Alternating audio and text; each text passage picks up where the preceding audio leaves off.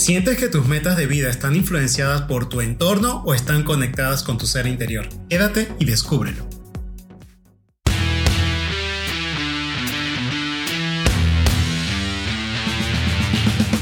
Bienvenidos a Líderes Agilistas, un espacio dedicado a hacer crecer a líderes en un mundo de constante cambio, porque cuando el líder crece, todos ganamos. En cada episodio entregamos valor que puedes multiplicar en tu equipo, en tu empresa y en tu vida. Sin más preámbulos, comenzamos.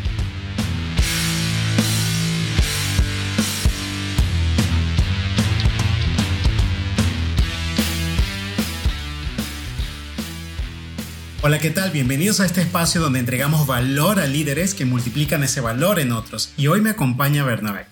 Hola, ¿qué tal? Bienvenidos a todos a este nuevo episodio. Eh, hoy traemos un enfoque muy interesante en cómo definir esas metas de vida. Hoy vamos a dejarte con una idea clara, asegurarte de que tus metas están conectadas con tu espíritu y no con tu entorno. Y quiero comenzar esto hablando de un mensaje que escuchamos hace poco y se trata del tema financiero, particularmente qué comprarías, en qué utilizarías tu dinero, dónde lo invertirías si no supieras qué compran tus vecinos, qué tipo de auto utilizan, qué tipo de zapatos, qué tipo de viajes hacen. Si estuvieses totalmente aislado de esa información, ¿realmente comprarías lo que compras? La respuesta a esto es una respuesta muy profunda y que requiere de un alto nivel de meditación para comprender si realmente eso es lo que quieres, pero no solamente se queda en el aspecto financiero. Sí, es muy importante eh, tener en cuenta que toda esta influencia que tenemos tanto de nuestra sociedad, de nuestro entorno, de nuestra familia, pues influencia en nuestros deseos, en nuestras metas. Y un ejemplo creo que muy claro eh, para todas las mujeres y la sociedad, si estás dentro de Latinoamérica, ser una mujer de 30 y aún no tener esa meta de vida, de tener familia y tener hijos, pues es así como una presión bastante fuerte porque eh, la sociedad te lo impone. Ahora, si vives en Europa, pues es todo lo contrario. Antes de los 30 jamás tendrías un hijo o estarías casado. Entonces llega hasta ese punto la influencia de tu entorno, que quizás a lo mejor ni siquiera quieras ser madre o tener una familia, pero la sociedad te empuja a que a veces cedas, ¿no? A tener ese tipo de, de metas. De hecho, parte interesante sobre la definición de las metas es cómo lo hacen los niños pequeños porque los niños no tienen esa influencia del entorno o todavía no están tan influenciados. Y por lo tanto cuando le preguntas qué quieres hacer en la vida, te dan respuestas muy interesantes y muy valiosas, como quiero ser astronauta, quiero ser policía, porque quiero salvar a la gente. Ese tipo de situaciones de futuro que parecen tener mucho valor cuando eres niño, pero lamentablemente cuando comenzamos a crecer y el entorno comienza a influenciar a nosotros, esas metas comienzan a desaparecer y se comienzan a colocar muy pequeñas, como tener el salario del final del mes, como comprarme el último carro del año, como comprarme los zapatos más caros eh, por algún motivo. Y aquí venía con la pregunta con la que abrí el programa. Si no supieras nada de eso, probablemente la visión de vida que tienes es como cuando eras niño, cuando todavía no estabas siendo influenciado alrededor de esto. Y vamos a hablar un poco de cómo asegurarnos de que nuestras metas están conectadas con nuestro espíritu y no con el entorno, que no estén totalmente contaminadas. Y yo creo que en nuestra vida personal y en especial para todos aquellos líderes que nos escuchan, Vishen Lakiani, el fundador de Mind Valley, tiene un concepto muy interesante sobre cómo definir estas metas. Comenta un poco eh, en una de sus experiencias, en uno de sus talleres, en esta definición de metas, había una chica que quería o su meta, y que realmente las, son las metas que a veces nosotros nos planteamos que las cumplimos inmediatamente, pero pensamos que son metas de vida, ella planteaba que en su trabajo necesitaba tipear más rápido. En esa época pues era transcriptora.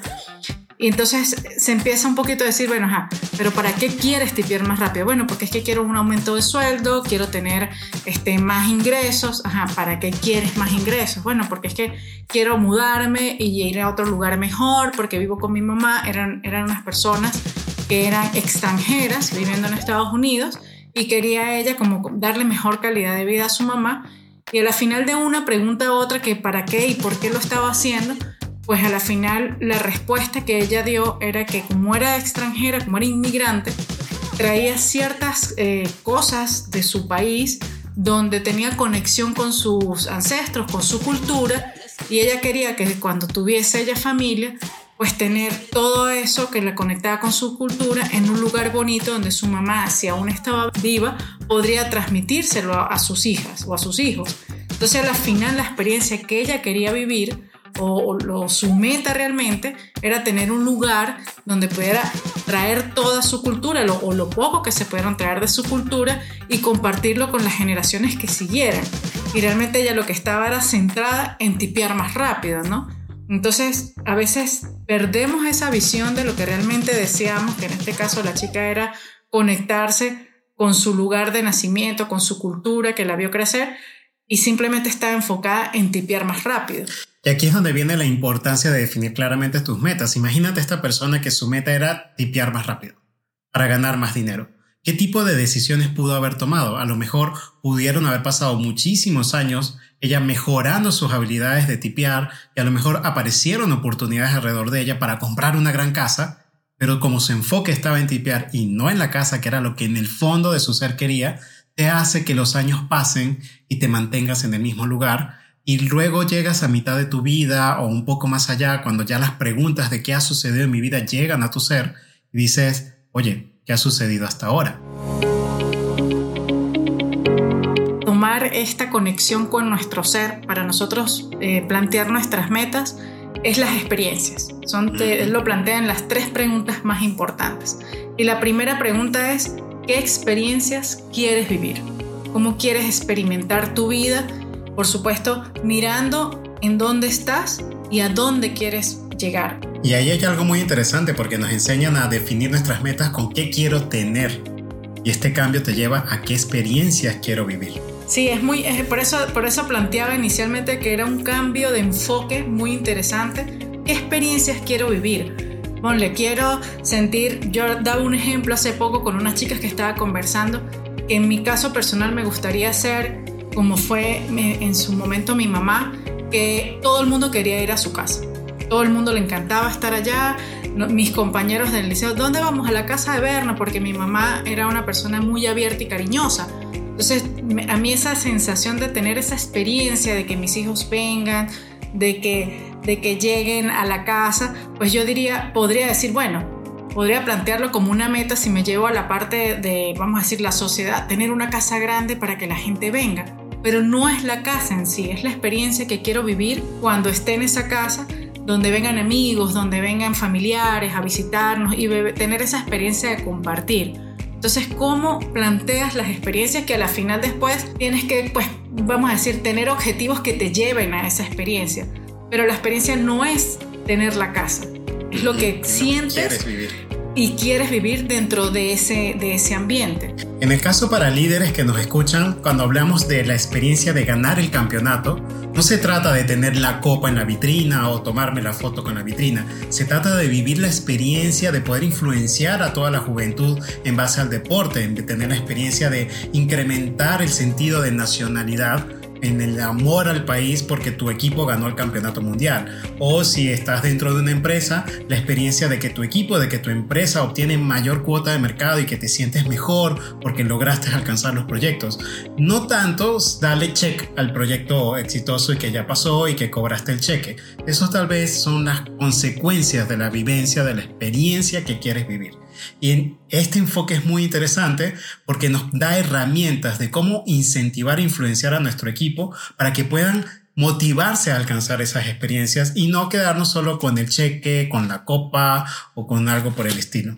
Sí, es importante tomar en cuenta que estas experiencias no solamente son a nivel profesional, a nivel personal, sino también hay que tomar en cuenta a nivel de relaciones. Quiero experimentar tener una familia unida quiero experimentar tener una pareja que podamos convivir y caminar juntos eh, hasta, hasta, no sé, hasta el final de nuestras vidas, porque mucha gente se pone la meta, es que quiero casarme, no quiero tener una boda magnífica, y llega el día de la boda y llega el día del casamiento, y, ahora qué? De hecho, me hace recordar un caso de una persona que tuvimos una mesa de crecimiento y daba el ejemplo de su amiga que todo lo que tenía en su mente era el momento del matrimonio.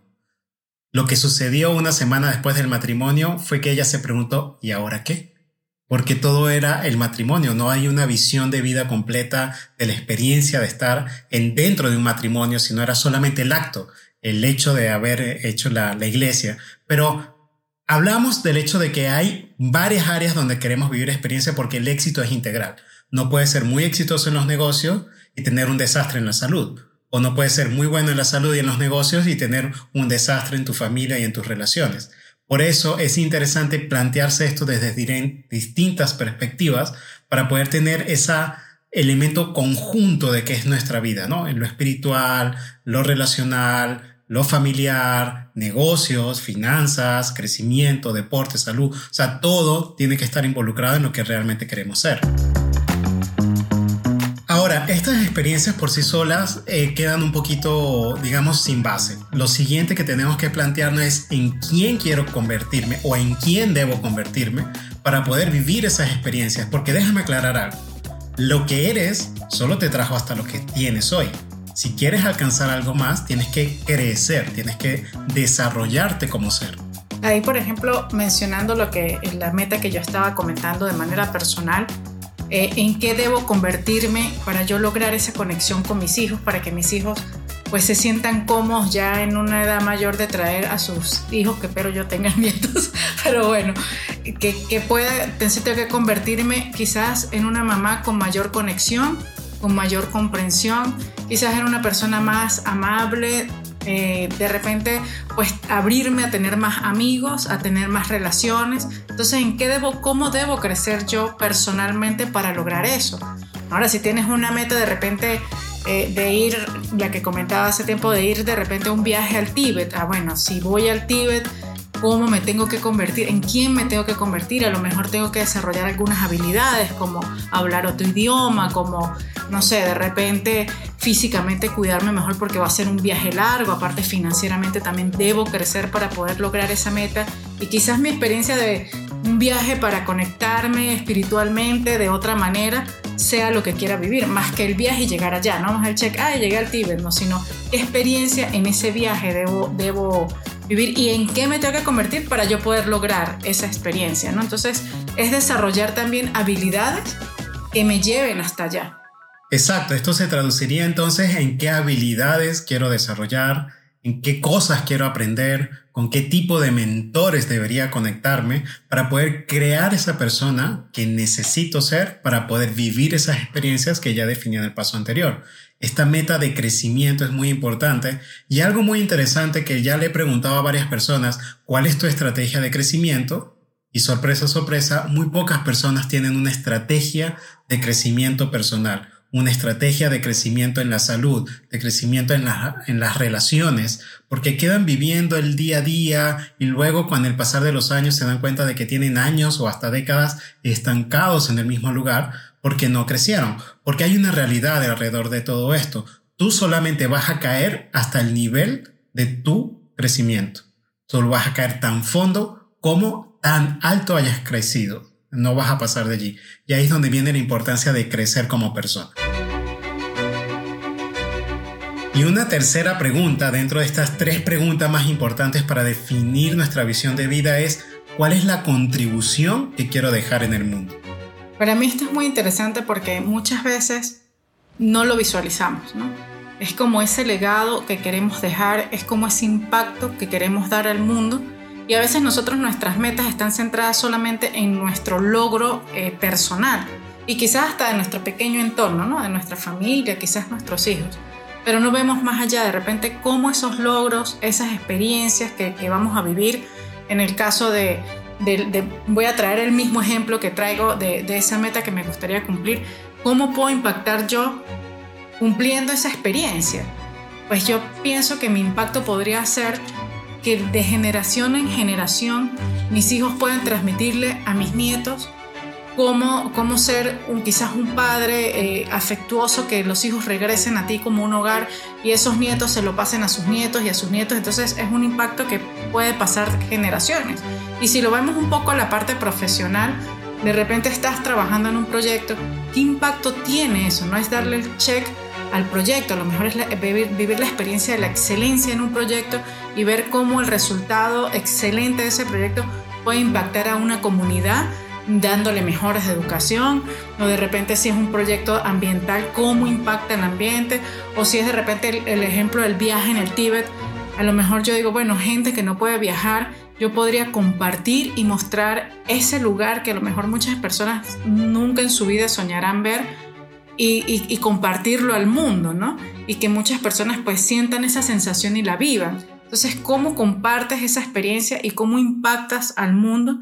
¿Y qué legado dejas con esas experiencias que haces y por supuesto con el crecimiento que, tienes? Permíteme conectar esto con el concepto de liderazgo, porque liderazgo no es otra cosa que influencia. Si liderar es influenciar, estas experiencias y esta contribución al mundo significan cómo voy a influenciar la vida de otras personas a través de lo que estoy haciendo. Como muy bien lo mencionaste, si yo quiero vivir la excelencia de un proyecto, es muy probable que incluso una parte de la competencia sea influenciada por esa excelencia y genere excelencia dentro de sus equipos lo cual va a generar mayores beneficios, mayor bienestar en otra empresa que, digamos, está a la par contigo, están compartiendo cuota de mercado y todo lo demás. O incluso con tus hijos. A veces estas acciones pueden influenciar generaciones futuras de una manera que ni siquiera podemos imaginar. Y aquí viene lo interesante porque si das conciencia de esa influencia, conciencia de cómo vas a contribuir a otras personas, es lo que le va a dar potencia a poder alcanzar esos objetivos, eliminar el monstruo de la procrastinación, eliminar la falta de energía, porque te va a llenar de energía, porque eso va a ir a otras personas.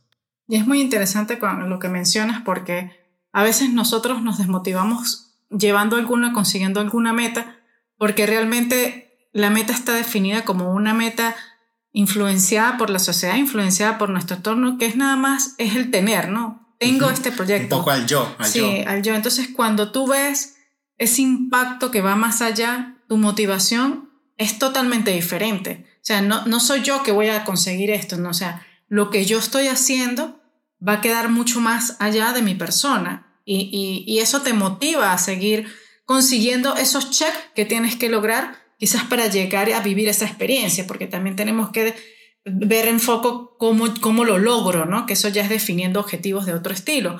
Pero, pero llegar a esa meta de experiencia, de crecimiento, de contribución, te motiva a continuar de una manera constante en ese camino. Entonces, retomando un poco alrededor de todo esto, tenemos que para poder definir la visión de vida, esa visión que te da dirección para tomar buenas decisiones, para seleccionar las oportunidades correctas para ti. Primero, no deben estar influenciadas por tu entorno, debe ser una conexión con tu ser interior, con tu espíritu, con tu corazón y no por lo que la sociedad te dice, lo que Hollywood impone en las películas, sino lo que realmente quieres. Y para eso debemos responder estas tres preguntas que me parecen muy interesantes porque te rompen el paradigma porque ya no es lo que quiere la sociedad, es lo que quiere mi espíritu. Estas preguntas nos recuerdas cuáles son? ¿Qué experiencias quieres vivir? ¿Mm? ¿En qué o en quién te debes convertir o cómo debes crecer para vivir esas experiencias? ¿Y cómo vas a contribuir al mundo ante convertirte en esta persona viviendo estas experiencias? Sería experiencia, crecimiento y contribución. Y de hecho, yo invitaría a todos los que nos escuchan a que coloquen esto en una hoja de papel, como bien lo menciona Vishen Lakiani, porque cuando tú compartes estos tres elementos con tu entorno, con tu equipo, cosas mágicas comienzan a suceder. Por ejemplo, alguien dentro de tu equipo a lo mejor tiene o quiere vivir una experiencia similar a la tuya y se une para hacer ese viaje al sur de Argentina, por ejemplo, o cualquier cosa que quieras vivir. Y ahí está interesante porque somos muy pequeños para lograr grandes cosas. Y probablemente si unimos a más personas, si somos abiertos en esta visión de vida, tal vez la compañía, tu entorno, tu equipo, tu familia, tu comunidad, te va a ayudar energéticamente con habilidades, con recursos, para que consigas esa, esa visión. Es una forma de gritarle al universo, esto es lo que quiero. Y también allí el hecho de compartir eh, es una recomendación hacerlo dentro de los equipos porque también eso ayuda al líder a visualizar realmente cómo, cómo cada uno como ser está deseando, como creciendo como profesional, como persona, y eso también hace que, que, a lo mejor crees un ambiente propicio para que a lo mejor esa persona que quiera tener una experiencia laboral, pues la tenga donde tú tienes dentro de tu equipo y crezca dentro del equipo. Y sienta que es como, sabes, estoy en casa porque me escuchan. Entonces es también bien importante como líderes tener en cuenta eso dentro de nuestros colaboradores porque puedes crear ambientes propicios a empujar que esas experiencias pues se cumplan de una manera u otra, poner ese granito de arena. Quiero recordar a toda la audiencia que vamos a dejar una hoja de discusión de líderesagilistas.com donde van a estar estas tres preguntas para que las puedas discutir en soledad, las puedas discutir con tu propio ser o incluso lo puedas compartir con tu equipo de trabajo. Cuando vamos a dejar una plantilla allí muy simple para que puedas colocar la respuesta a estas tres preguntas. Y quiero dejar algo en, en el momento en que vayas a responder estas preguntas. Tómate un minuto, no tomes más tiempo, no permitas que tu ser razonal que ya está conectado con toda la influencia del exterior, de Hollywood, del dinero, de, la familia, de todo, silencia esa voz y conecta con tu corazón en el momento que lo vayas a llenar y probablemente colocando una ventana de tiempo muy corta de un minuto te ayude a tener esa conexión, evitando que tu ser razonal se interfiera para llenar esa, esa parte de la plantilla. Y esto lo vamos a conectar con un próximo episodio donde vamos a hablar por qué esto es tan importante en nuestras vidas, cómo esto nos puede ayudar a atravesar tormentas, algo que vamos a ver unos episodios más adelante. Bueno, esperamos que esta información haya sido de, utilidad para ustedes y también compártalos con su equipo. De verdad, es una visión totalmente diferente a como nos, nos han enseñado hasta ahora cómo definir nuestras metas y de verdad seguramente van a descubrir cosas sorprendentes. Por último, solo me queda recordarte que si la información presentada aquí ha sido de valor para ti, comparte este episodio con alguien más o discute el tema con tu equipo. Para ello, hemos preparado una hoja de discusión que encontrarás en líderesagilistas.com. No dudes en contactarnos porque en Líderes Agilistas nos encantaría hablar contigo, ya sea porque quieres sumar tu voz o porque tan solo quieres decir hola. Estaremos felices de que nos contactes. Recuerda ser el líder que todos aman y lleva a tu equipo hacia el éxito. Nos vemos en una próxima oportunidad.